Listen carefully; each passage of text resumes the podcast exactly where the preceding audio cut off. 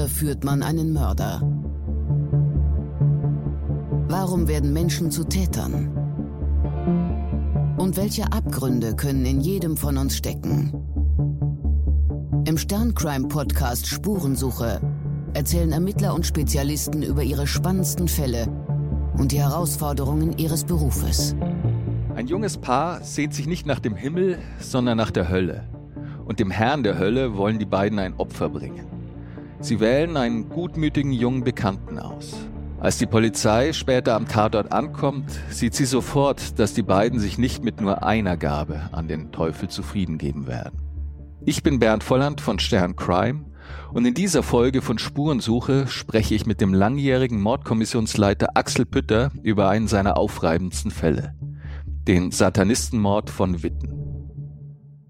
Ja, für die heutige Folge bin ich ins Ruhrgebiet gereist äh, und zum zweiten Mal sitze ich in einem Wohnzimmer in Herne äh, zu Gast bei Axel Pütter, den Sie eben auch schon aus einer früheren Folge von Spurensuche kennen. Axel Pütter war lange Jahre Mordermittler bei der Kripo in Bochum und dort dann auch ähm, stellvertretender Leiter des Kommissariats für Tötungsdelikte. Hallo, Herr Pütter. Schönen guten Tag, Herr Volland. Herr Pütter, Sie stammen aus einer Polizistenfamilie. Ihr Vater war auch Polizist. Wo war der denn? Mein Vater hat hier einen Hernedienst gemacht mhm. äh, und äh, zwar bei der Schutzpolizei und ja, das äh, hat mich immer interessiert, was er da macht und er hat zwar nicht viel erzählt, aber man konnte es dann irgendwann in den Zeitungen lesen, was passiert ist und dann hat er auch mal ein bisschen aus dem Nähkästchen ja. geplaudert, als ich dann ein bisschen älter war. Er hat nicht viel erzählt, also haben Sie dich gebohrt, so als, als kleiner Junge? Selbstverständlich habe ich das, aber äh, es war eben so, äh, dass mein Vater eben mich nicht belasten wollte mit ja. den Themen, die er äh, da dienstlich hatte. Und äh, ich habe es eigentlich von ihm so übernommen, denn auch mein Sohn ist bei der Polizei und ich habe da auch, als ich äh, bei der Mordkommission war, nicht viel erzählt, sondern mhm. nur das, was tatsächlich in der Zeitung am nächsten Tag stand. Ach, Ihr Sohn ist auch Polizist geworden? Ja, richtig. Ich konnte es nicht verhindern. Okay. Hätten Sie das gerne gewollt? Ja, ich wollte ihm so einiges ersparen, was man in diesem Job eben nun mal leider manchmal erfahren muss. Und mhm. äh, dagegen kann man sich auch gar nicht wehren. Aber ja, er hat ähm, ja den Weg eingeschlagen. Heute bin ich natürlich froh und dankbar, mhm. dass er ja ähm, in diesem Beruf auch tätig ist, weil er sich da sehr wohlfühlt und das ist das Entscheidende für mich. In welchem Bereich ist er tätig? Ja, er ist äh, auch bei der Schutzpolizei und mhm. ähm, hat eben da auch äh, so seine Erfahrung gesammelt. Er ist schon, ja, jetzt glaube ich, über 20 Jahre schon dabei. Okay. Ja, und na, nicht ganz, aber so annähernd. Und von daher, ja, geht er seinen Weg, glaube ich. Mhm. In, inwiefern hat äh, sie die Tätigkeit und die Erfahrung ihres Vaters geprägt? Also zumindest dann, als er anfing davon zu erzählen auch? Ja, also Berufsvorstellungen hatte ich eigentlich gar nicht äh, so wirklich. Ich wollte nur etwas machen, was mit Menschen zu tun hat. Mhm. Und das war für mich eben äh, der, der Polizeiberuf äh, schlechthin, äh, wo man äh, jeden Tag mit Menschen zu tun hat, mit Kollegen, mit mhm. ja anderen Personen, wo vielleicht etwas ähm, äh, nicht in Ordnung ist oder wie auch immer. Auf jeden Fall, das war so mein Ding. Und dann habe ich mir das mal ernster überlegt, Polizeiberuf, äh, den Polizeiberuf zu wählen ja, dann habe ich mich beworben und ich bin angenommen worden und dann gab es auch keine Alternativen. Haben Sie irgendwas von ihm gelernt? Ja, ruhig zu sein, ruhig zu bleiben, auch wenn es manchmal hektisch wird. Äh, das habe ich mit Sicherheit von ihm und mhm. ähm, auch, äh, ja, ich sag mal, mein Vater hatte auch einen klaren Blick und ähm, er wusste, wo es lang geht und das hat er dann aber auch äh, in Worte gefasst und das hoffe ich, dass ich das ja. auch so einigermaßen von ihm übernommen habe. Ja, ich glaube, die Herausforderung, ruhig zu bleiben, ist was, was sich bei der Schutzpolizei noch stärker stellt als bei den Ermittlern, wenn man dann vielleicht zwar ein äh, schwieriges, äh, eine schwierige Vernehmung hat, ja. aber wenn man da so bei der Schutzpolizei im Alltag da mitten ins Leben gestoßen wird und angegangen wird, das verlangt einem, glaube ich, manchmal schon einiges ab, ja, also da, das, da ruhig zu bleiben. Ja, das ist äh, ganz schlimm, wenn, wenn tatsächlich es äh, eskalieren sollte, dass man versucht, immer zu deeskalieren. Das klappt mhm. aber nicht immer und da auch die Ruhe zu bewahren, das ist äußerst schwierig. Und ja, deshalb ist es auch ein mhm. sehr intensiver Beruf und ähm, auch nicht unbedingt einfach, äh, ja, damit überall fertig zu werden mhm. mit den Dingen, mhm. die, die man dann jeden Tag erlebt. Haben Sie mal zu Ihrem Sohn damals gesagt, äh, geh mal lieber zur Kripo? Ähm, ja, das wäre vielleicht so mein Wunsch gewesen, weil ähm, bei der Kripo ist man nicht so direkt an der Front. Aber es ist äh, auch so, ähm, glaube ich, ganz gut, denn die Erfahrung, die ich bei der Schutzpolizei seinerzeit gesammelt habe, die haben mir auch weitergeholfen und die hat er jetzt auch gesammelt und von daher ist alles so, wie es ist in Ordnung. Ja, heute reden wir über Ihre Erfahrungen. Das liegt in der Natur, dass insbesondere die Mordermittler natürlich dann die medial stärker beachteten Fälle auch haben. Und ich möchte mit Ihnen heute über einen Fall reden, von dem ich glaube, äh, dass es wahrscheinlich der war, der das größte Medieninteresse unter all den Fällen, bei denen Sie dabei waren, hatte. Ist das richtig? Äh, ja, ähm, was so die Ermittlungsarbeit angeht, war das der absolute Höhepunkt, was Medieninteresse äh, angeht. Als ich Pressesprecher war, ähm, mhm. die letzten sieben Jahre war ich ja äh, auf der Pressestelle, mhm. da gab es noch einen Fall, der ähnliches Medieninteresse äh, geweckt hat, nämlich das war der Wettskandal. 2009. Ah, okay. Ja, da gab es also ähnliche Verhältnisse, die sich da auch bei dem Satanistenmord ereignet haben, nämlich ein riesengroßes weltweites Medieninteresse. Mhm. Fast von allen Kontinenten kann man sagen, war das Interesse da und auch die Reporter und Journalisten. Mhm. Aber gerade hier bei diesem Fall, den wir heute besprechen wollen, da war es also, ja, ich möchte sagen, noch extremer. Was war denn los damals, ja. also an ähm, Medienaufmarsch hier bei dem Satanistenmord? Ja, also ich kann mich noch an die Pressekonferenzen erinnern, die wir gegeben haben von der Polizei und der Staatsanwaltschaft, ähm, die im Präsidium stattgefunden haben. Die ähm, Straße vor und neben dem Präsidium, die waren ähm, überfüllt mit Übertragungswagen.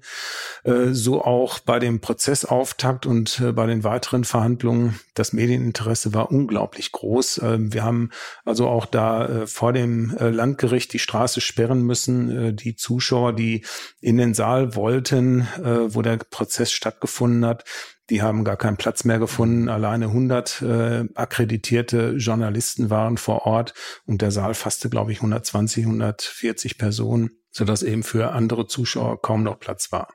Und es wurden Platzkarten vergeben. Und ähm, ja, es war auch natürlich ein hohes ähm, Sicherheitsrisiko, äh, das da herrschte, dass äh, die Personen, die in den Gerichtssaal geführt wurden, vorher alle durchsucht wurden.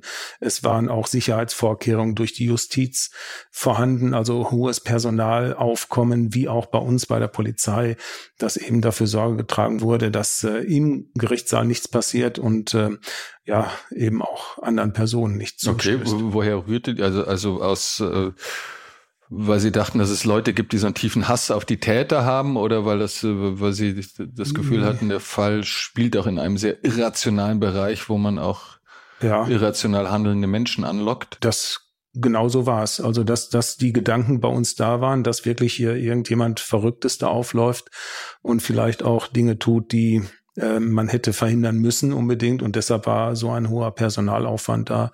Ähm, mhm. und es ist ja auch alles, äh, Gott sei Dank, in ruhigen mhm. Bahnen abgelaufen. Mhm. Das ist ein Fall, der ja nahezu alle, über die wir sprechen, sehr traurig ist, aber auf den auch dieses Attribut verrückt ja sehr sehr zutrifft. Ne? Und das ist ja, glaube ich, auch mhm. was was dieses mediale Interesse auch ausgelöst hat. Dieses Wort, das äh, der Satanismus, so der mhm. Inbegriff des Bösen, der auf diesem Fall liegt. Aber wie häufig sind Ihnen eigentlich tatsächlich Täter oder Täterinnen vorgekommen, die aus diesem Bereich kommen? Da muss ich sagen, ähm, ich war ja 45 Jahre im Polizeidienst und äh, ich kann mich nicht erinnern, dass es jemals direkten Kontakt mit Satanisten gegeben hat. Was wir schon mal hatten, waren äh, Hinweise auf schwarze Messen, die auf Friedhöfen stattgefunden haben sollten. Und wenn wir dann äh, bei der Schutzpolizei oder wenn die Schutzpolizei dann dahin gefahren ist, dann, dann war da eigentlich keiner mehr auf den Friedhöfen natürlich, wenn nachts äh, irgendwas gemacht wird auf Friedhöfen und äh, man hört Autos kommen, dann kann man sich denken, wenn man da an so einer schwarzen Messe beteiligt war, dass dass das die Polizei nur sein kann und dann sind die dann noch schnell verschwunden gewesen, wenn es die überhaupt gegeben hat. Ob die Hinweise mhm. richtig waren, konnten wir dann gar nicht feststellen, weil die meisten dann schon weg waren. Mhm, aber es war eher dann eben so Ausdruck einer Jugendkultur und ja. Eigentlich führte es nicht zu tieferen Straftaten. Nee, also es ist da nichts passiert ne, auf den Friedhöfen, äh, dass da Gräber geschändet worden sind. Soweit ich weiß, ist das nur mal als Hinweis zu uns eingegangen dass wir da eben diesen Hinweisen nachgegangen sind, da so ein schwarze Messen stattfinden. Daran kann ich mich noch erinnern, aber das war ganz, ganz selten mal der Fall, dass sowas war. Ja, lassen Sie uns mal über den, über den Fall selbst sprechen. Die Polizei wurde ja damals im Juli 2001 äh, aufgrund eines Briefes alarmiert. Was war das für ein Brief? Der Brief war ein sogenannter Abschiedsbrief, den Manuela an ihre Eltern geschickt hat. Ähm, Inhalt des Briefes war, dass äh, wenn sie den Brief öffnen und den Brief lesen, die Eltern, äh, dass sie wahrscheinlich dann nicht mehr leben würde und genauso auch ihr äh, Ehemann, Daniel, ähm, dass man beide aus dem Leben scheiden wollte. Daraufhin sind die Eltern an die Polizei in Witten herangetreten, haben das mitgeteilt, dass möglicherweise ihre Tochter Suizidabsichten geäußert hat, zusammen mit ihrem Ehemann. Und äh, daraufhin hat man dann äh, ja die Sache sehr ernst genommen und hat äh, ja versucht äh, festzustellen, ob sie überhaupt in der Wohnung ist oder nicht. Mhm. Und ähm, daraufhin hat man auch die Wohnung wohl aufgesucht. Das waren dann einfach Kollegen von der von der Schutzpolizei. Von der Schutzpolizei, die, genau. Hm. Okay, und, und was haben die, was für ein Bild bot sich ihren Kollegen, als sie dann vor der Wohnung dieses Paares standen, von dem sie ja nichts wussten, außer, oh, die haben möglicherweise einen Suizid angekündigt? Ja, also die äh, Beamten haben das, wie gesagt, sehr ernst genommen, äh, weil auch in dem Brief äh, tatsächlich so äh, oder der Brief so geschrieben war, dass man das ernst nehmen musste. Mhm. Man hat jetzt versucht äh, festzustellen, ob beide vielleicht äh, den Selbstmord äh, in ihrer Wohnung verübt haben. Deshalb ist man zuerst zur Wohnung gefahren. Diese Wohnung war in einem Mehrfamilienreihenhaus in der Breite Straße in Witten und zwar im dritten Obergeschoss. Und ähm, die Beamten sind dann zusammen mit den Eltern zum äh, zur Eingangstür gegangen in die dritte Etage und äh, auf der Tür haben ja, Worte gestanden, die äh, zunächst äh, keinen Reim machten für die Kollegen, nämlich Kadaver Verwertungsanstalt und Bunker Tor 7 und ähm, eine Telefonnummer aus Dachau, wie sie später herausstellte, war auch ähm, vorne noch auf der Tür, äh, auf dem Türblatt erkennbar. Ja, und man hatte versucht zu schellen, man hat aber nicht geöffnet von innen. Und äh, ein Schlüssel war nicht vorhanden so dass die Polizisten, die da vor der Tür standen, dann die Tür eingetreten haben und ähm, sind dann auch in die Wohnung eingedrungen. Und was fanden die Kollegen dann in der Wohnung vor? Die Kollegen sind äh, in den Raum gegangen und haben soweit mir das noch in Erinnerung ist, auch mit gezogener Waffe, weil man gar nicht wusste, was auf, auf sie zukommt, ähm, muss man eben auch sehr vorsichtig sein, sind also von, von Raum zu Raum gegangen. Man hat versucht, das Licht anzumachen. Das Licht war aber so düster, dass man selbst nicht viel sehen konnte. Und ähm, dann hat man eben jeden Raum in dieser Wohnung äh, betreten, aber niemanden angetroffen. Zuletzt ist man dann ins äh, Wohnzimmer gekommen. Dieser Raum war schwarz gestrichen und äh, es war alles sehr düster. Und die Kollegen haben da äh, einige äh, Gegenstände gefunden, die eben sehr skurril wirkten. Äh, Totenschädel aus äh, Plastik oder aus Kunststoff. Dann äh, hatte man auch einen Eichensarch in der Wohnung gefunden und ähm, SS-Ruhen waren an der Wand und ähm, davor, vor dem Eichensarg, lag ein junger Mann, der offenbar ja fürchterlich zugerichtet worden ist und tot war. Mhm. Und das ist aber war auch so eine Wohnung, wo man reinkommt und denkt, ach du Scheiße, wo bin ich denn hier gelandet, auf ja, Deutsch gesagt. Ja, also ähm, man hat, ähm, wie gesagt, äh, Dinge vorgefunden, die eben sehr skurril waren, ja. äh, um es mal so zu formulieren. Und ähm, dann, wie gesagt, der Leichnam, der da in, in seinem Blute lag. Und da war klar, entweder ist es jetzt der Daniel, der mhm. hier tot liegt, und dann musste man die Manuela suchen und ähm, es stellte sich aber dann auch heraus, dass die Ähnlichkeit zwischen der Person, die da im, in der Wohnung lag, nicht äh, identisch war mit dem Daniel. War da irgendjemand von den Angehörigen dann anwesend, als die Kollegen in die Wohnung rein sind und die, die dann den, hm. Die Leiche identifiziert beziehungsweise eben nicht identifiziert haben? Oder nee, es waren also so die, die Eltern der Manuela, die waren also, sind also draußen geblieben. Aha. Das hatte man äh, den beiden auch gesagt, dass sie da nicht reingehen sollten, Aha. weil die Polizisten erst einmal wissen wollen, was ist hier überhaupt los. Aha. Und die sind auch draußen geblieben die ganze Zeit über. Und äh, es gab ja eine Personenbeschreibung von beiden. Und ähm, dann hat man den Abgleich gemacht und stellte also fest, dass ähm, die Person, die dort tot auf de, in dem Wohnzimmer lag, wahrscheinlich nicht identisch ist mit Daniel. Mhm. Und deshalb hat man das äh, zunächst einmal vermutet, aber Klarheit war da nicht, weil der Leichnam doch sehr zugerichtet war und das nicht sofort erkennbar war, mhm. welche Person da nun auf der Erde liegt. Wie haben die Angehörigen da reagiert? Ja, die waren natürlich total bestürzt, ähm, weil das die Kollegen ja auch entsprechend mitgeteilt haben dass da jemand wohl getötet worden ist. Mhm. Und man machte sich natürlich um die eigene Tochter sehr große Sorgen, äh, weil man nicht wusste, die wussten ja genauso wenig wie die Polizisten mhm. vor Ort, wer äh, liegt da und ähm, was ist mit ihrer Tochter passiert, war ja immer noch nicht klar. Mhm. Okay, und die Frage eben stand im Raum, war das die Tochter? Die ja, das musste man ja. natürlich auch bedenken, denn äh, wenn äh, ihre Tochter nicht in der Wohnung ist, äh, wer hat ihn umgebracht? In ihrer Wohnung.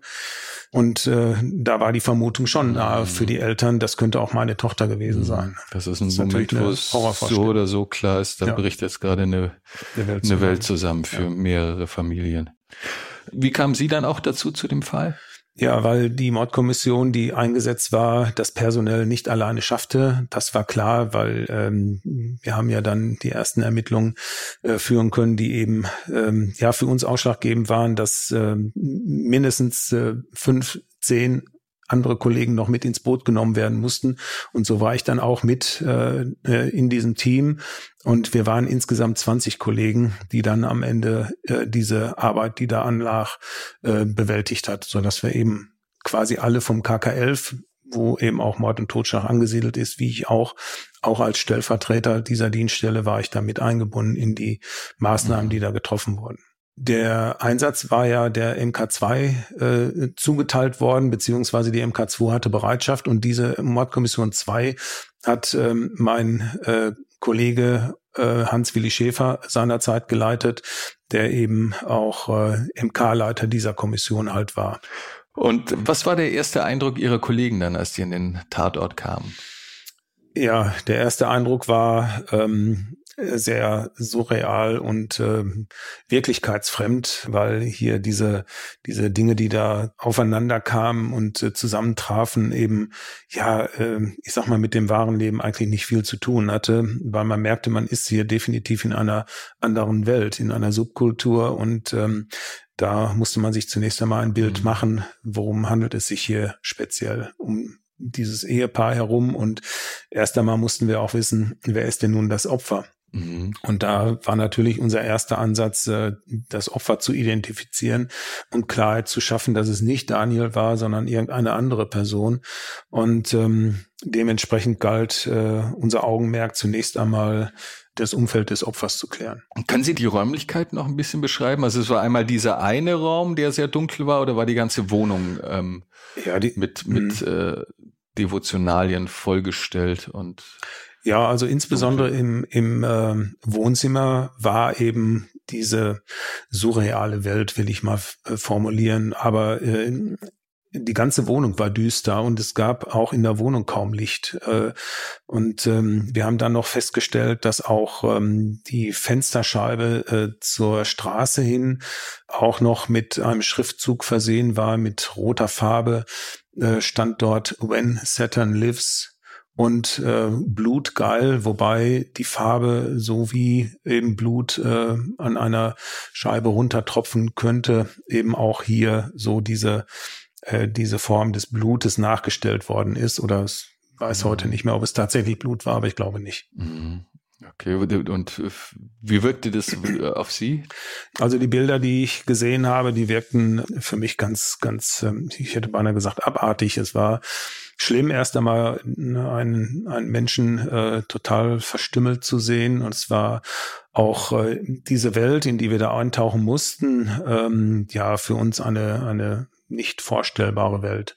Und äh, die Gegenstände, die hatten ja alle was mit Tod zu tun. Und mhm. wir haben dann auch ermittelt, äh, was die Bedeutung dieser dubiosen Worte an der ähm, Haustür hatten, nämlich Bunkertor 7 und Kadaververwertungsanstalt. Das war ein Text oder ein Textinhalt äh, aus einem Lied einer satanistischen Szeneband. Und ähm, damit war auch klar, dass beide eben ähm, dieser Szene möglicherweise angehören würden. Und ähm, wir haben uns den Text dann nochmal ausgedruckt.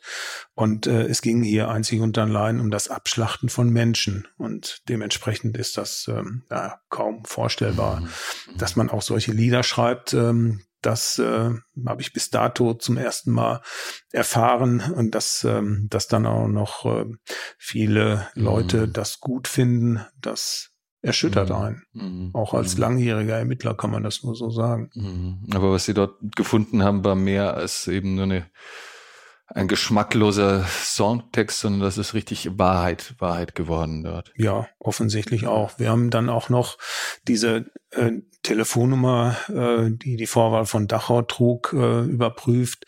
Die war nicht existent. Äh, in, diesen, in dieser Telefonnummer war aber viermal die Zahl sechs.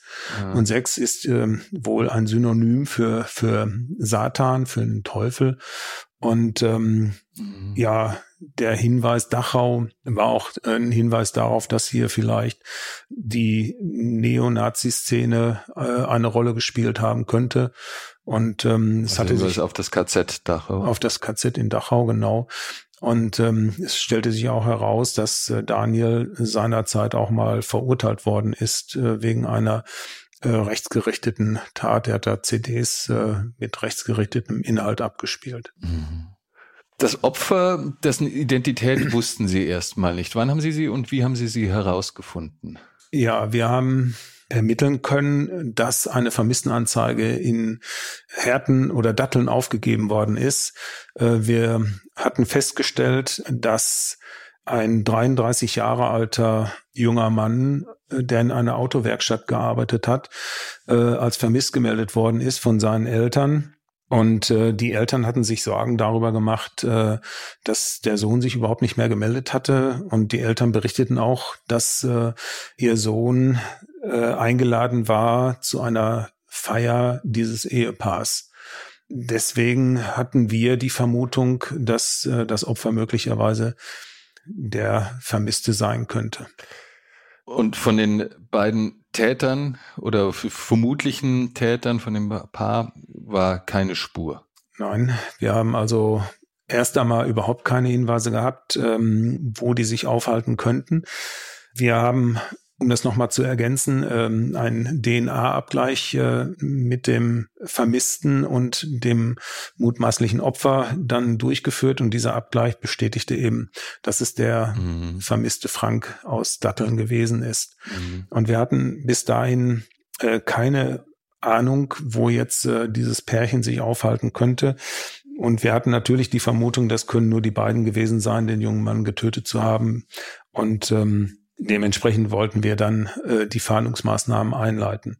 Und dass die beiden hochgefährlich sind, da ja. muss man jetzt kein Profiler dafür sein, um das nein, zu das, schließen. Nein, äh, es war definitiv auch noch ähm, ein Hinweis auf ihre Gefährlichkeit in der Wohnung, nämlich es fand sich ähm, an einer Wand eine Liste von Namen mit Vor- und Zunamen, die wir erst einmal gar nicht zuordnen konnten. Es waren insgesamt 15 oder 16 Namen an der, an der Wand, die da äh, geschrieben standen. Und ähm, wir mussten die zunächst einmal ermitteln.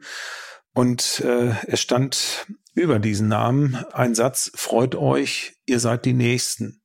Mhm. Und das hat uns natürlich äh, in Sorge versetzt, weil wir vermuteten, das ist die Todesliste der beiden des Ehepaares und ähm, mussten dann dringend jetzt erst einmal die Personen identifizieren, die da an der Wand äh, namentlich gestanden haben, was äh, nicht einfach gewesen ist, weil wir gar nicht wussten, in welcher Stadt wohnen die denn und mhm. ähm, welche Kontakte hatten die. Also musste man die Vernehmung durch bei den Eltern der beiden Tatverdächtigen eben ja versuchen, diese Namen zu ermitteln. Und das ist uns dann irgendwann gelungen. Und wir haben diese Personen alle aufgesucht und ähm, es fühlten sich auch zehn von diesen Personen äh, bedroht von diesem Ehepaar und ähm, die anderen fünf ähm, weniger. Aber wir haben diese zehn Personen dann auch äh, mhm. schützen müssen, dass eben ja schwer bewaffnete Kollegen dann den Personenschutz dieser zehn Personen übernommen haben. Den anderen fünfen haben wir dann auch mit auf den Weg gegeben, dass sie aufpassen sollten, weil sie nicht, weil wir nicht wussten, ob mhm. sie wirklich die beiden äh, Tatverdächtigen in der Lage sind, auch diese Menschen, die da auf der Liste standen, zu töten. Und wir mussten mhm. damit rechnen. Und das war natürlich der Fahndungsdruck, der dann ja. mittlerweile aufkam. In welchem Verhältnis standen diese Leute zu dem Paar? Was ja. haben die gesagt? Also sind die aus allen Wolken, also logisch sind die aus allen Wolken gefallen, haben nicht damit gerechnet, aber ähm, waren das Personen, die irgendwie einen Streit mit denen gehabt haben oder irgendwie in einem konflikthaften Verhältnis standen oder schienen die willkürlich ausgewählt? Ja, also es schien uns so, als wäre es willkürlich gewesen, dass sie eben eine Todesliste erstellen wollten. Ähm, direkte Probleme mit dem Ehepaar äh, hat es eigentlich so meines Wissens nicht gegeben. Aber wie gesagt, ähm, die Gefahr bestand, dass sie versuchen, diese Liste quasi in Anführungszeichen abzuarbeiten, also die Menschen mhm. alle töten. Denn wir haben auch ähm, entsprechendes äh, Tatwerkzeug gefunden und wir haben ermittelt, ähm, dass äh, die Täter ähm, offensichtlich auch Schusswaffen hatten. Mhm. Was heißt, Sie haben Tatwerkzeug gefunden? Ja, Tatwerkzeug äh, lag auch neben dem Leichnam. Es war eine Machete, ähm, es war ein Zimmermannshammer ähm, okay. und äh, mehrere Messer und Dolche. So mhm. Fantasy-Dolche äh, lagen da und alle hatten auch Blutanhaftung, mhm. so dass wir annehmen mussten, dass mit allen Werkzeugen mhm. ähm, der Tod des jungen Mannes herbeigeführt mhm. wurde. Ja, es ist ja log also logischerweise ein Wahnsinn, aber wenn man das auch liest darüber oder was Sie jetzt erzählen, das ist ja auch so eine überzeichnende Welten. Also diese Fantasy, gibt ja ab und zu mal in der Stadt sieht man ja dann so Läden, in dem so sonderbare Schwerter und sowas sind und man, ich tendiere da immer so dabei, da dann eigentlich eher lächeln zu müssen, weil ich denke, oh Leute, mhm. werdet mal groß. Ja. Aber das ähm, verbietet sich in dem Fall, ne? Dass das logischerweise, aber dass das wahr wird, ist ja, ja. schwer vorstellbar. Ja, man kann sich das wirklich nicht vorstellen. Wir haben natürlich auch über diese, diese Subkultur, wenn man sie so bezeichnen will, auch recherchiert im Internet war das ja auch schon möglich. Und ähm, ja, wir haben also festgestellt, dass es tatsächlich einen sogenannten Ritualmord, einen Satanistenmord bereits davor gegeben hatte, und zwar in Sondershausen in Thüringen. Mhm. Und das hat uns natürlich auch, ähm, ja, ich sag mal, noch mehr in, in Sorge äh, versetzt, weil wir immer noch davon ausgehen mussten, dass sie sich andere Opfer suchen, wenn, wenn sie denn wussten, dass nach ihnen gefahndet wird, dass dann eben auch äh, sie vielleicht in der Lage sind, sich andere Opfer zu suchen. Mhm. Wie tief äh, setzt man sich in so einem Fall auch tatsächlich mit dem Milieu und mit diesem Gedankengut auseinander? Also klar, jetzt sind sie auch akut natürlich unter enormem Fahndungsdruck, aber äh, generell? Ja, also generell ist es ja so. steigt man da ein? Das Motiv ist eigentlich der Schlüssel zum Erfolg. Wenn ja. wir wissen, welche Gedankenwelt die Täter hatten oder in welcher Gedankenwelt sie gelebt haben, dann haben wir vielleicht äh, den ersten Schritt in Richtung des Erfolges getan.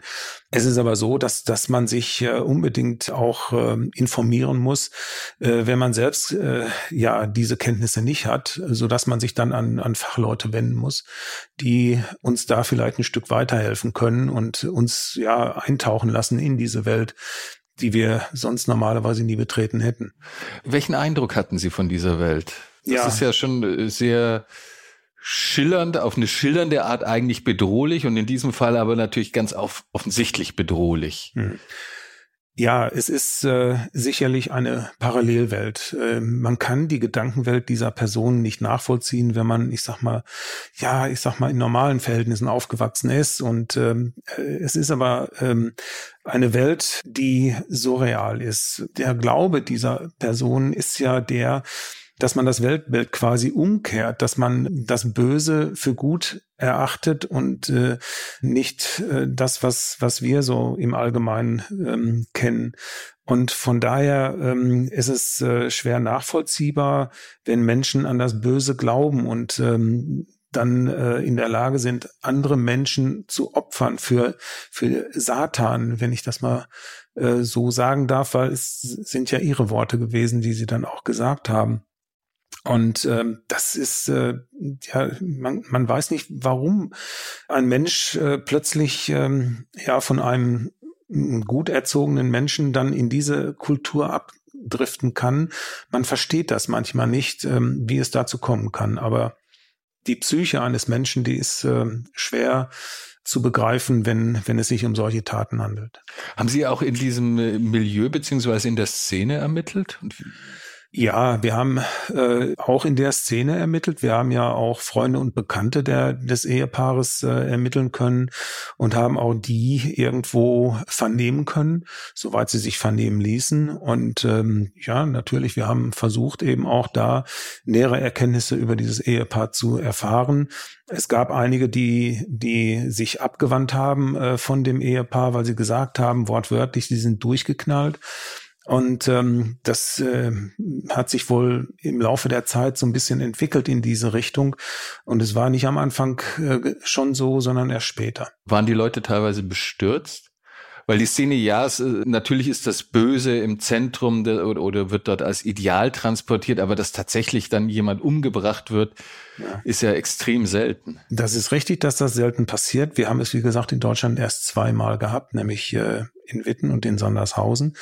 Aber es gibt tatsächlich ähm, Menschen, die, ja, wenn ich die mal als Fans bezeichnen soll, dieser Subkultur, die auch äh, dann am Gerichtssaal erschienen sind und ähm, ja auch äh, gerne dabei gewesen sein wollten. Und äh, in den Zeitungen stand eben auch, dass äh, die beim Interview eben gesagt haben, dass sie die, die beiden oder dieses Ehepaar ja äh, als ihre Helden betrachten. Und das, äh, mhm. da kann man verstehen oder nicht verstehen dass eben ja Menschen äh, da noch als Vorbild gelten. Das ist quasi nicht nachvollziehbar. Mhm. Wie hat dieses Paar ihren Lebensstil gelebt? Also es war so, dass eigentlich beide in einem geordneten Familienverhältnis aufgewachsen sind. Beide. Manuela hatte sogar davon gesprochen, dass sie sehr liebevolle Eltern gehabt hatte. Und ähm, auch bei ihm ist ähm, da nie in der Kindheit etwas vorgefallen, was äh, außergewöhnlich gewesen wäre. Ähm, er sei ein sehr intelligenter Mensch gewesen. Das war äh, auch Fakt. Das wurde von vielen bestätigt. Und ähm, kennengelernt haben sich beide eigentlich äh, durch so eine Annonce, die er aufgegeben hatte und ähm, zwar auch in einer Szene-Zeitschrift, hat er ja eine Kontaktanzeige aufgegeben mit den Worten Vampir sucht Prinzessin der, der Finsternis. Äh, daraufhin äh, hat äh, sie sich dann Manuela gemeldet und äh, sie sprach davon, dass sie die Dunkelheit und die morbide äh, Romantik der Friedhöfe liebe. Und da hat man sich zunächst einmal zusammengefunden, hat sich getroffen. Und ähm, ja, dann hatte man auch äh, gleich eine Heirat geplant. Und ähm, das kam wohl so zustande, dass ähm, Daniel damals schon ähm, davon sprach, dass er eine Eingebung gehabt habe, dass Satan ihm gesagt habe, dass er am 6.6. heiraten möge und am 7.6. ihm ein Opfer bringen soll. Und so ist es dann tatsächlich auch gekommen. Wir sind jetzt ein bisschen ja vorausgesprungen um die tieferen Ermittlungsergebnisse mhm. zum Hintergrund des Paars. Erstmal waren Sie ja eben auch in der Situation, dass Sie unter einem enormen Fahndungsdruck standen, nur denke ich mhm. mal auch erheblich größer als sonst, wo es natürlich auch wichtig ist, schnellstmöglich die Täter zu fassen. Aber mhm. hier stand im Raume, die können jederzeit wieder zuschlagen und haben schon, ja. haben schon angekündigt. Wie, wie sah da die Rolle der Mordermittler bei der Fahndung aus? Ja, äh, zunächst einmal mussten wir uns Gedanken darüber machen, wie und äh, wo wir fahnden. Es war eben so, dass das Medieninteresse von Anfang an riesengroß war, so dass es äh, also überall in den Medien gestanden hat, also deutschlandweit und ich kann ja auch sagen weltweit, weil auch äh, die ausländischen Medien ähm, bei uns waren bei den Pressekonferenzen. Und ähm, deshalb war klar, dass der Fahndungsdruck enorm hoch ist. Denn wenn tatsächlich noch ähm, andere Opfer einer Straftat der beiden geworden wären, dann hätte man uns das zum Vorwurf gemacht. Und ähm, dass wir nicht schnell genug gewesen sind oder irgendwo findet man immer Fehler, wenn man meint, einen finden zu müssen. Und äh, dementsprechend war es ein enormer Druck, den wir alle aushalten mussten. Und ähm, man möge sich nicht vorstellen, was passiert wäre, wenn sie tatsächlich auf der Flucht mhm. noch jemanden getötet hätten. Ja, und ähm, wir haben das also im Rahmen einer Pressekonferenz mit der Staatsanwaltschaft zusammen geregelt. Wir hatten äh, in der Wohnung Bilder gefunden von den beiden, ein Hochzeitsfoto, auch ähm, ja Bilder auf Friedhöfen, äh, wo beide sich in Sadomaso-Kleidung abgebildet haben und ähm, auch ein Bild, äh, das durch die Presse gegangen ist. Ähm, das haben aber die Pressevertreter selber herausgefunden, äh, nämlich äh, ein Bild von ihr, wo sie an einer Machete leckt. Äh, und ähm, ja, das sind Bilder, die dann durch die Gazetten gegangen sind. Und äh, wir haben aber das Hochzeitsbild äh, veröffentlicht und wir wussten, welches Fahrzeug oder welche Fahrzeuge von beiden benutzt werden. Mhm. Es gab nämlich zwei Fahrzeuge und mit einem sind sie wohl offensichtlich geflüchtet. Und ähm, ja, wir haben natürlich über diese Öffentlichkeitsfahndung äh, reichlich Hinweise erhalten, dass äh, ja Personen äh, die beiden gesehen haben wollen oder das Fahrzeug. Und ähm, das war ja auch unser, unsere Hoffnung, dass wir da einen Schritt weiterkommen, dass wir eben ihren Weg nachvollziehen können. Das haben wir aber auch äh, noch glücklicherweise schaffen können über Bankverbindungen dass eben das Auto mehrfach getankt wurde, dass äh, das Auto sogar noch auf der Flucht repariert wurde. Das konnten wir feststellen und ähm, dementsprechend war auch irgendwo der Fluchtweg nachvollziehbar. Und es äh, war klar, dass sie sich in Richtung ähm, Ostdeutschland auf den Weg gemacht haben, aufgrund dieser Erkenntnisse, die wir hatten. Und ähm, also die Richtung, der, die Fahrtrichtung schien Richtung Ost und, und, und Sie hatten auch den Namen Sondershausen dann schon den hatten wir im Hinterkopf. Natürlich im Hinterkopf. Als Wallfahrtsort, als ja, wenn man Dunkle. das so sa sagen will. Äh, das war die Annahme, die wir hatten, aber auch gleichzeitig die Hoffnung, dass wir dann die Fahndung in Ostdeutschland intensivieren müssen. Und ähm, Dementsprechend hatten wir alle Behörden, die da eine Rolle gespielt haben, wo Hinweise eingegangen sind, dass man eben die Leute gesehen haben will. Da wurde dann die Fahndung intensiviert. Hatten die beiden auf der Flucht ihr Äußeres eigentlich verändert? Weil man kann jetzt ja sagen, gut, gab es bestimmt schon mal unauffälligere Täter, nach denen sie gefahndet haben. Ja, sie waren ja, ähm, hatten auffällige Frisuren. Soweit ich das weiß, haben sie sich großartig nicht verändert. Ja. Und von daher war das Hochzeitsbild, das wir da veröffentlicht haben, auch noch aktuell. Und ähm, ja, wie, wie gesagt, wir wollten dann eben äh, in Ostdeutschland intensiver fahnden und äh, hatten auch Sondershausen im äh, Blick und dementsprechend haben wir da auch die Kollegen besonders äh, scharf gemacht, dass sie da eben aufpassen sollten, ob das Fahrzeug da irgendwo auftaucht. Mhm. Und wann hatten Sie die erste konkrete heiße Spur auf der Fahndung? Die erste heiße Spur war quasi ein Überfall, der in Apolda stattgefunden hat, in der Nähe von Weimar. Es gab eine Täterbeschreibung, eine Frau soll die Apotheke überfallen haben und ähm, Medikamente gefordert haben. Wir hatten auch oder die Kollegen in Apolda haben dann äh, ein Fahndungsfoto erstellt, das wir dann auch noch mit veröffentlicht haben und das passte eigentlich auch auf Manuela und äh, das Fluchtfahrzeug ist auch in der Nähe gesehen worden, also war klar, dass die beiden tatsächlich in Ostdeutschland waren. Wie lange waren die beiden da schon unterwegs, als die Meldung aus Apolda kam? Das waren, glaube ich, vier Tage nach der eigentlichen, nach dem Bekanntwerden der Tat. Am 12.7. meine ich, wäre es gewesen, dass da äh, oder am 11.7., dass in Apolda die Apotheke mhm. überfallen wurde und am 12.7. war es so, dass in Jena das Fahrzeug gesehen worden ist. Okay. Und das ist aber, wie, wie muss ich mir da die Stimmung in der Mordkommission vorstellen? Ich meine, sie kommen jeden Tag mhm. zusammen, man hat sie immer noch nicht. Die mhm. haben 15 äh, Leute auf der Abschussliste äh, mhm. verkündet. Ja, ähm, die Stimmung äh, ist äh, absolut angespannt, mhm. ähm, dass man endlich den Fahndungserfolg haben möchte. Ähm, nur es sind einem ja in Bochum die Hände gebunden, wenn man weiß, die Täter halten sich in, in Ostdeutschland auf. Und so musste man eben hoffen, dass die Kollegen in Ostdeutschland auch tatsächlich fündig werden und äh, auch vielleicht den Zugriff machen können. Und ähm, aus diesem Grunde haben wir noch ein SE-Kommando auf den Weg geschickt, äh, mhm. die eben auch vielleicht für den also möglichen Spezialeinsatz Spezialeinsatzkommando. Spezialeinsatzkommando, genau. Und äh, deswegen hatten wir die Hoffnung, dass ähm, ja das Fahrzeug, äh, wenn es denn gesehen wurde, dann vielleicht auch mit beiden ähm, Personen äh, im Fahrzeug dann möglicherweise auch wir die Festnahme durchführen können. Ich stelle mir das bei der Ermittlung auch eine komplexe Aufgabe vor. Sie ermitteln ja einerseits also die Tat, Tathergang, äh, suchen Beweise. Jetzt müssen Sie aber natürlich ganz dringend auch die Fahndung unterstützen. Mhm. Wie koordiniert man das? Auch welche Details man jetzt rausgibt? Ne? Man, man läuft mhm. ja auch Gefahr, die Kollegen, die, die draußen auf der Straße fahren, dann irgendwie in die Irre zu schicken, wenn man jetzt mhm. alles raushaut, was, was einem so in die Finger kommt ja, Ermittlungsergebnis. Also wir äh, sind da äh, organisationsmäßig so aufgestellt, dass es eine Führungsebene gibt und die mhm. bestimmt dann, wie es weitergeht.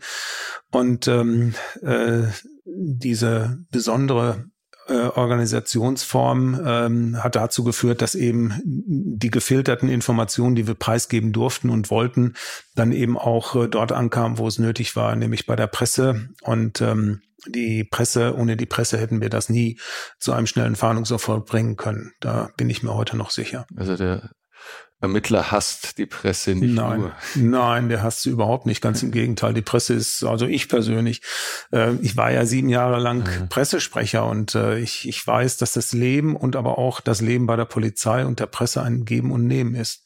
Und äh, wenn man, äh, ich sag mal, ehrlich miteinander umgeht, mhm. äh, von beiden Seiten, dann gibt es da überhaupt keine Probleme. Also es gibt sicherlich Polizisten, die, die mögen Pressevertreter nicht, weil die natürlich ihre Bilder schießen wollen wenn was Schlimmes passiert ist. Aber das gehört zu deren Geschäft, zu deren Aufgabenbereichen. Aber wir dürfen das auch gar nicht verhindern. Das ist eben auch Fakt. Und dann ist das, wie gesagt, ein Geben und Nehmen. Und das war für uns ein Segen, dass so weit äh, veröffentlicht wurde, dass eben ja quasi auch im kleinsten Winkel Deutschlands äh, nach den beiden gefahndet wurde. Und da war jetzt, es war zwar ein Wettlauf mit der Zeit, ähm, dass die vorher, bevor der, wir sie festnehmen können, dann nicht noch andere Menschen umbringen. Und äh, deshalb ähm, war es eben so, dass wir, als wir da in dem ähm, Aufenthaltsraum gesessen haben, äh, voller Spannung gewartet haben, was passiert in Jena, als das Fluchtfahrzeug gesichtet wurde. Aber es war ohne Personen und ähm, dementsprechend wusste man, die sind unterwegs. Wo genau wurde das gesichtet? In Jena. Wo, am wo Waldesrand, ja, am Waldesrand äh, stand das Fahrzeug irgendwo verdeckt. Auch da war in der Nähe ein Friedhof, soweit ich weiß. Und ähm, jetzt hatte man sich äh, dort postiert, hatte gehofft, dass sie irgendwann zum Auto zurückkehren. Und äh, da kann man nur in Bochum ja versuchen, ähm, Stille zu halten, weil man kann ja gar nichts machen. Man muss auf die Arbeit der Kollegen hoffen dass die gut abläuft und man muss darauf hoffen, dass nicht irgendjemand, äh, dass nicht die beiden irgendwie die Polizei dibbern oder sehen und dann sind sie wieder weg, äh, bevor der Zugriff erfolgen kann. Und äh, glücklicherweise ist es dann anders gelaufen. Da kam dann die Nachricht gleich dann über ja. Funk, Telefon. Über Telefon. Ja, die Kollegen haben dann sofort angerufen, als der Zugriff erfolgt ist und äh, dann äh, ja war bei uns große Erleichterung vorhanden dass äh, alles gut gegangen ist. Es ist auch niemand verletzt worden. Das spielt ja auch immer eine große mhm. Rolle und ähm, haben sich auch widerstandslos festnehmen lassen. Waren sie bewaffnet? Die ja, beiden? man hat tatsächlich äh, Schusswaffen in Anführungszeichen. Soweit ich weiß, waren es nur Schreckschusswaffen, die da im Fahrzeug gefunden wurden. Es waren mehrere da mhm. und ähm, ja, glücklicherweise keine Schafe, aber auch mit äh, Schreckschusswaffen kann man großes Unheil anrichten. Mhm. Und jetzt sind die beiden festgenommen in, in Jena, also weit weg von ihrem hm. eigenen Ermittlerteam. Hm. Wie, wie werden denn da die Vernehmungen geführt? Werden die dann gleich vor Ort von Kollegen dort geführt oder, hm. oder sagt man, äh, okay, die schicken wir jetzt, wir, wir warten bis ihr kommt oder wir bringen die zu euch?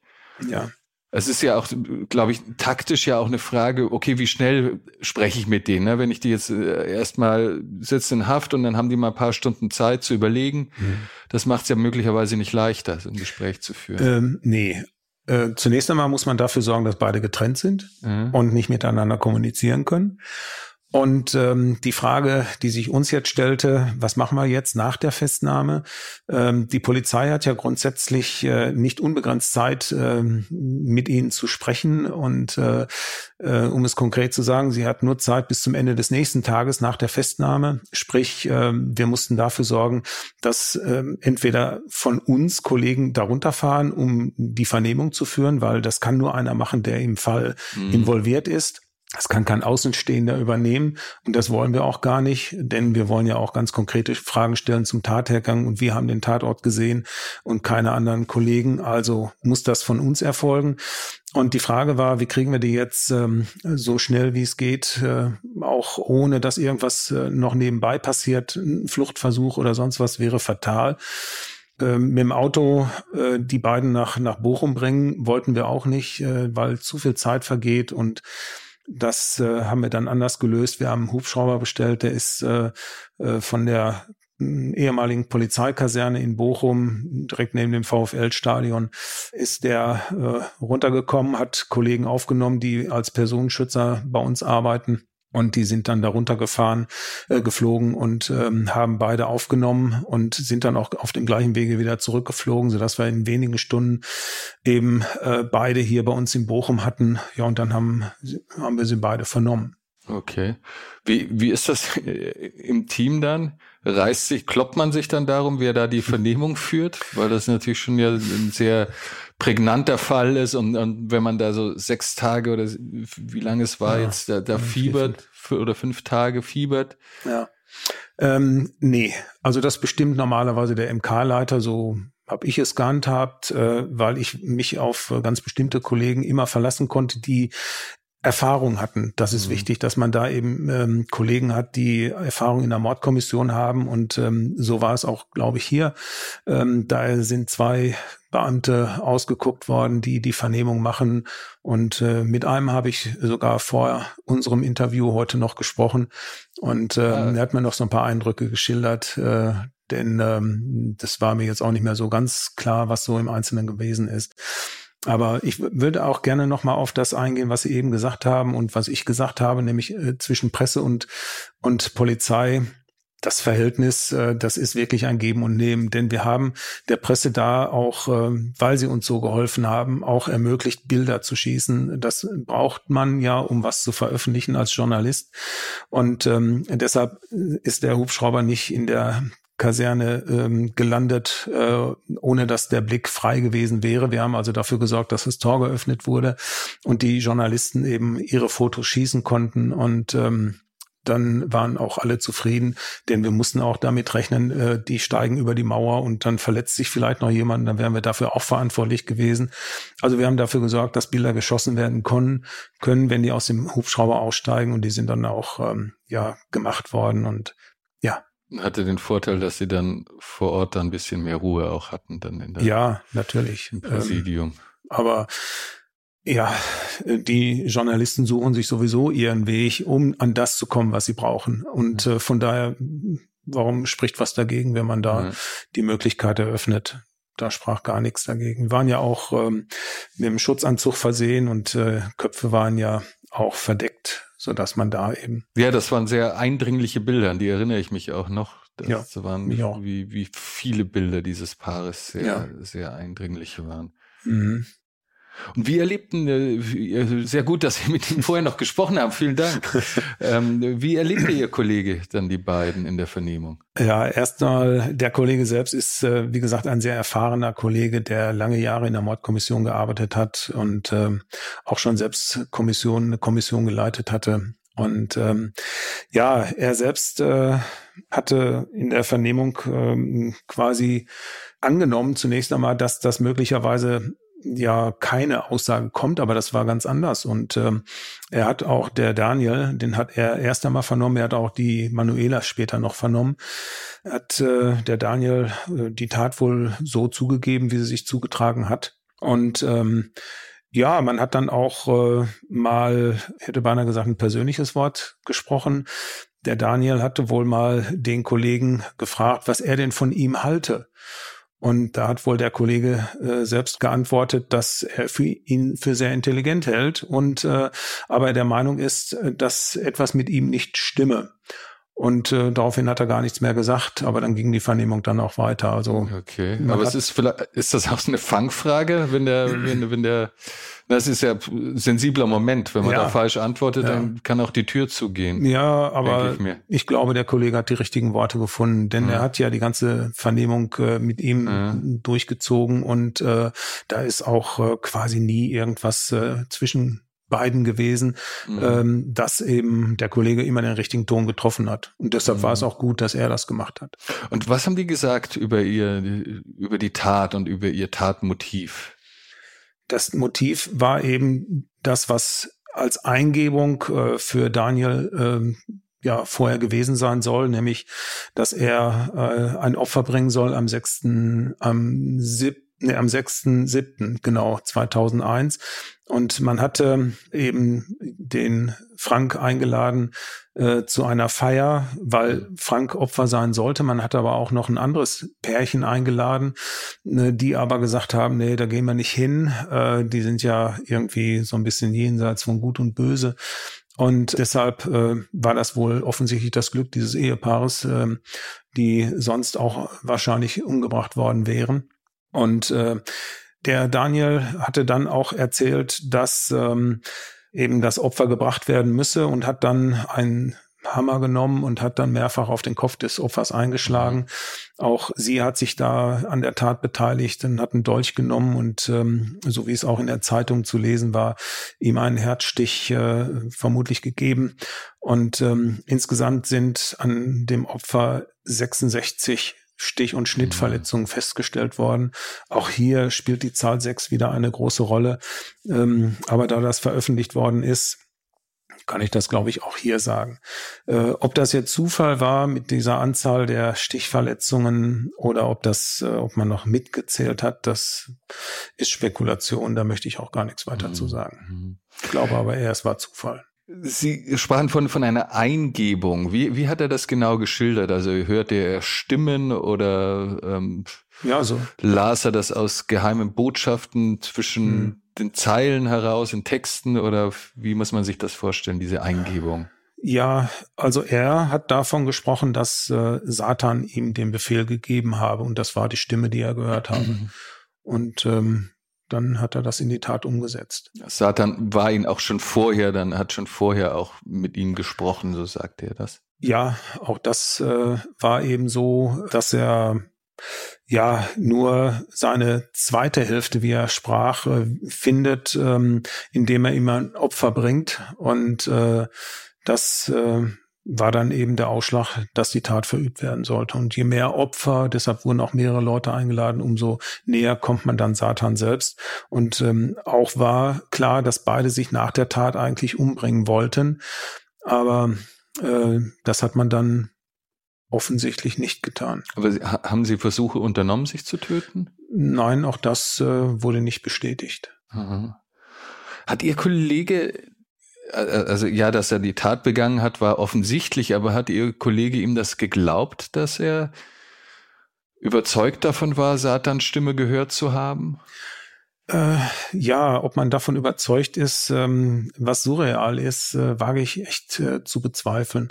Ob das so gewesen ist, äh, kann wahrscheinlich nur ein Psychiater äh, beantworten. Und äh, soweit ich weiß, ist ja ein sehr renommierter Psychiater auch ähm, derjenige gewesen, der beide begutachtet hat. Und ähm, der hatte wohl gesagt, dass es sehr unwahrscheinlich sei, dass die beiden ausgeprägte Wahnvorstellungen hatten. Aber er sagte auch, dass es glaubhaft sei, dass beide ihre satanistischen Fantasien ins Reale äh, oder für real hielten. So hat er sich wohl ausgedrückt. Mhm. Muss man das dann so verstehen? Dass er wirklich geglaubt hat, Satans Stimme zu hören, das ist anzuzweifeln, aber dass er an den Satan glaubt und dass der Satan das von ihm wünscht, das äh, kann man ihm abnehmen. So, genau so. Ja, dass es glaubhaft ist, dass er satanistische Fantasien hatte. Ne? Aber diese Wahnvorstellungen waren vielleicht nur eingebildet, aber ja, das hielt er für unglaublich, dass es so ist, dass äh, er ausgeprägte Wahnvorstellungen oder beide ausgeprägte Wahnvorstellungen gehabt haben sollen. Wie nahmen Sie und Ihre Kollegen die Geständnisse auf? Auch vor allem in Bezug auf das Tatmotiv? Waren Sie da noch überrascht oder konnte Sie gar nichts mehr überraschen, nachdem Sie jetzt schon sich äh, dann doch ja ein paar Tage schon mit diesem Paar auseinandergesetzt hatten? Ja, es war schon so, dass äh, uns dieses Geständnis nicht mehr wesentlich überrascht hat. Ähm, überrascht hat uns vielleicht äh, die Klarheit äh, der Darstellung des Tathergangs dass das auch so von ihm so formuliert worden ist, ähm, sowohl auch als auch von ihr. Und ähm, das äh, war vielleicht überraschend, aber nicht, dass es so, äh, dass eben Satan derjenige gewesen ist, der den Ausschlag gegeben hat. Das hat uns, glaube ich, mhm. damals nicht mehr sehr überrascht. Ähm, denn wenn man Satanist ist, dann muss was von Satan kommen. Und das äh, hat er uns einfach nur versucht zu erklären.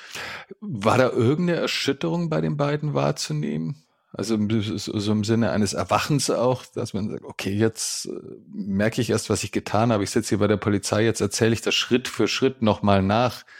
Jetzt wird mir bewusst, oh, das war kein Film, das ist, war echt. Nee, also das Gefühl hatte ich jetzt nicht, dass das bei beiden der Fall war, dass da die Einsicht gekommen ist, dass sie etwas äh, Schlimmes gemacht haben. Die Einsicht, die war schon da, aber äh, nach wie vor hielten sie an diesem Glauben fest, dass eben mhm. nicht sie selbst, sondern das war jetzt äh, äh, Satan, der ihnen das quasi suggeriert hat und ähm, mhm. dementsprechend die Tat verübt werden musste. Und das war auch bei beiden gleich, bei ja, Manuela wie bei Daniel. Bei Manuela wie auch bei ihm. Waren Sie später im Prozess zugegen dann? Wenn man selbst mit ermittelt, mhm. dann äh, darf man eigentlich vorher nicht in den Gerichtssaal, weil man vielleicht noch irgendwie als Zeuge vernommen werden kann. Deshalb äh, war ich selbst nicht äh, beim Prozess dabei. Äh, ich konnte aber auch nicht äh, bei der Urteilsverkündung dabei sein. Das wäre ja möglich gewesen, weil es einfach äh, ja zu voll war und äh, dementsprechend hätten auch wir keinen Platz gekriegt. Wie haben die Angehörigen des Opfers darauf reagiert? Also als sie erfahren haben, auch was das, was das Tatmotiv war. Ja, wir hatten es vor, vor dem, äh, bevor wir zur Auf, mit der Aufnahme schon begonnen haben, generell über die Frage ja auch mhm. unterhalten, dass es für, und Sie sagten, dass es für Angehörige teilweise sehr, sehr wichtig mhm. ist, warum, also fast noch wichtiger mhm. als wer, die, die, Frage ist, warum jemand etwas mhm. getan hat. Ja, die Eltern des äh, Mordopfers, die waren ähm, natürlich völlig äh, durch den Wind, wenn ich das mal so sagen darf. Äh, auch bis heute, glaube ich, hat sich da nicht viel dran geändert, dass sie nach wie vor nicht verstehen können, warum das passieren musste und äh, passiert ist. Man kann sich da wirklich schwer in die Rolle der Eltern hineinversetzen, äh, weil das auch für uns ja so unvorstellbar ist, dass wir das gar nicht glauben können, was da passiert sein soll aber tatsächlich passiert ist. Ja, also es muss für die Eltern das Schlimmste sein. Es ist immer das Schlimmste für Eltern, wenn, wenn Kinder vor einem gehen. Aber auf diese brutale Art und Weise getötet zu werden und das zu wissen, wie da ihr Sohn umgebracht worden ist, das ist, das ist grausam. Mhm. Das macht einen fertig, das äh, macht die Psyche nicht mit. Und ich weiß auch, dass der Vater fast daran gescheitert ist, wenn nicht dann doch am Ende tatsächlich daran gescheitert ist. Ja. Mhm. Warum wurde Frank ausgewählt als Opfer? Ja. Haben die das dann gesagt? Also wir haben ja erfahren, dass der Frank ein sehr solider Mensch gewesen ist, ein sehr lieber, gutmütiger, ja, herzensguter Mensch, liebevoll, so wurde er uns beschrieben. Und äh, vielleicht war das der Grund, warum er ausgesucht wurde. Und ähm, ja, weil man vielleicht auch bei ihm nicht den Widerstand erwartet mhm. hatte, der vielleicht bei anderen Menschen gekommen wäre. Und ähm, eben weil er so ein liebenswerter Kerl war, war vielleicht auch bei beiden die Opferauswahl darauf ausgerichtet, dass man ihn vielleicht äh, ohne große Probleme zu bekommen dann auch töten kann.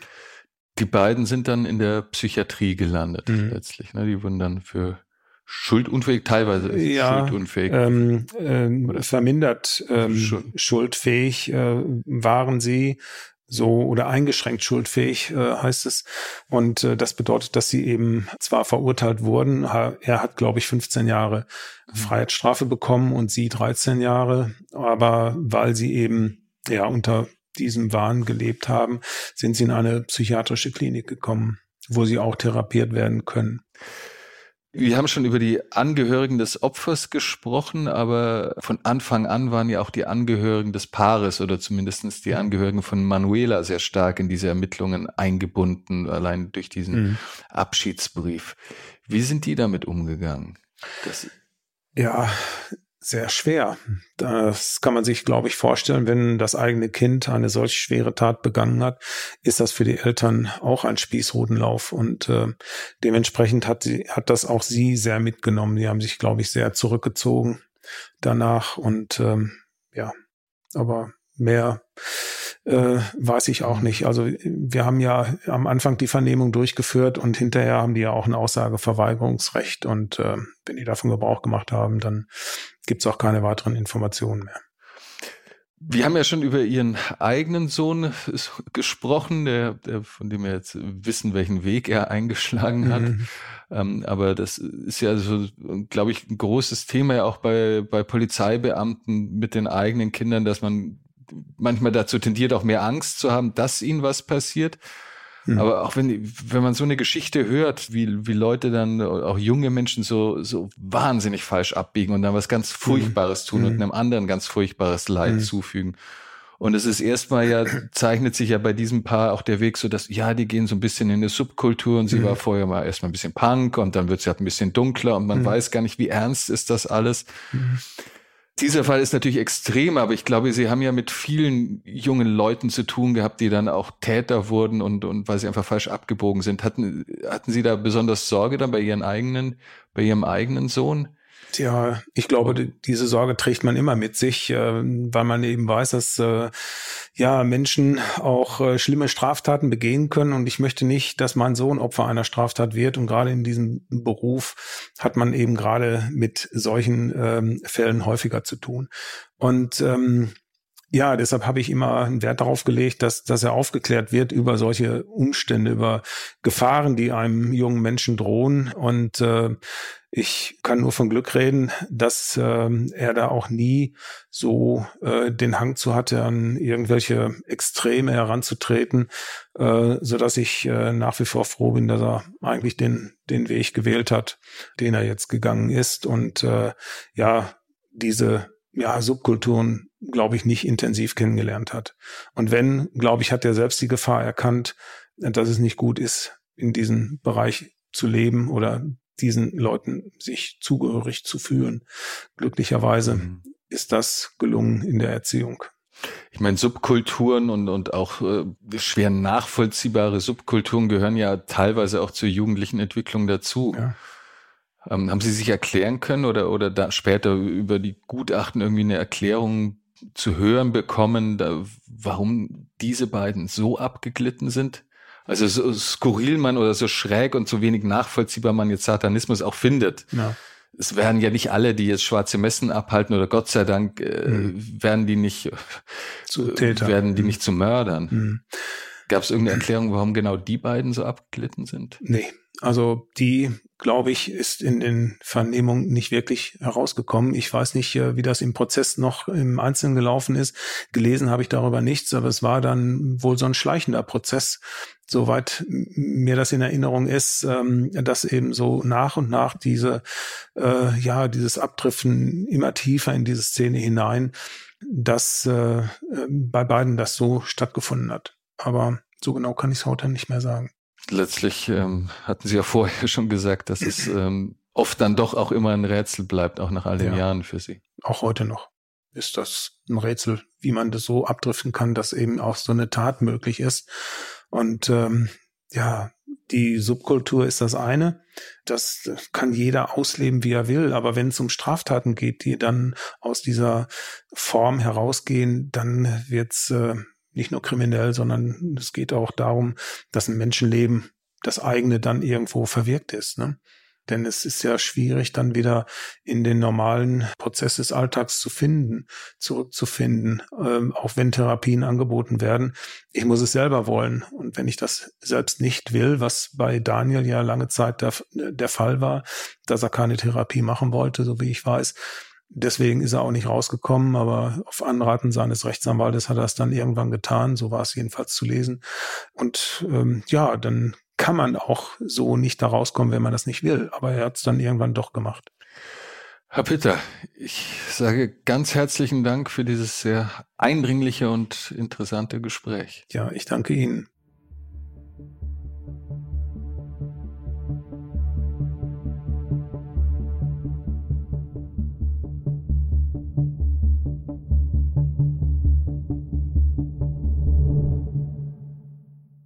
Dieser Podcast ist eine Produktion der Audio Alliance.